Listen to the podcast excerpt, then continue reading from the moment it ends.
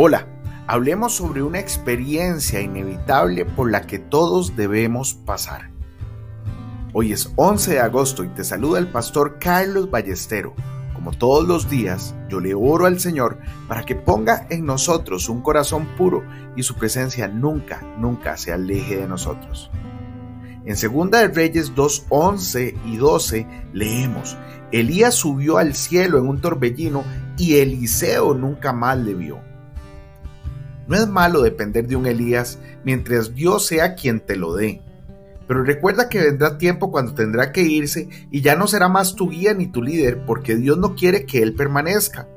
Tú dices, no puedo seguir sin mi Elías, pero Dios dice que lo debes hacer como Eliseo, estarás solo en tu propio Jordán, como leemos en 2 Reyes 2.14.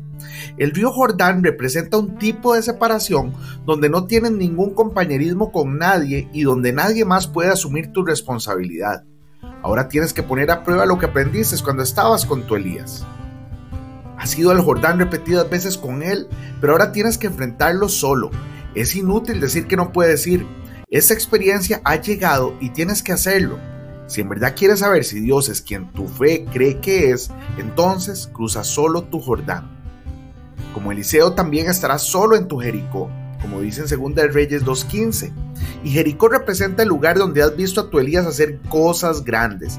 Sin embargo, cuando vienes a tu Jericó, sientes una fuerte renuencia a tomar la iniciativa y a confiar en Dios. Y deseas que otra persona sea la que lo haga, pero si permaneces fiel a lo que aprendiste con tu Elías, recibirás una señal como la recibió Eliseo de que Dios está contigo.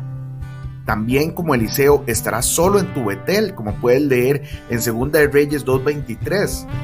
Al llegar a tu Betel, que significa la casa de Dios, descubrirás que has llegado al final de tus capacidades, pero al principio de la sabiduría de Dios. Cuando ya no sepas más qué hacer y te sientas inclinado a sucumbir al pánico, no lo hagas.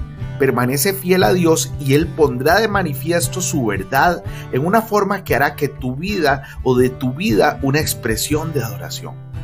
Pon en práctica lo que aprendiste al lado de tu Elías. Usa su manto y ora.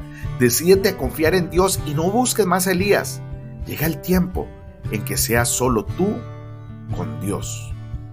Hoy bendigo tu vida en el nombre de nuestro Señor Jesucristo. Amén y amén.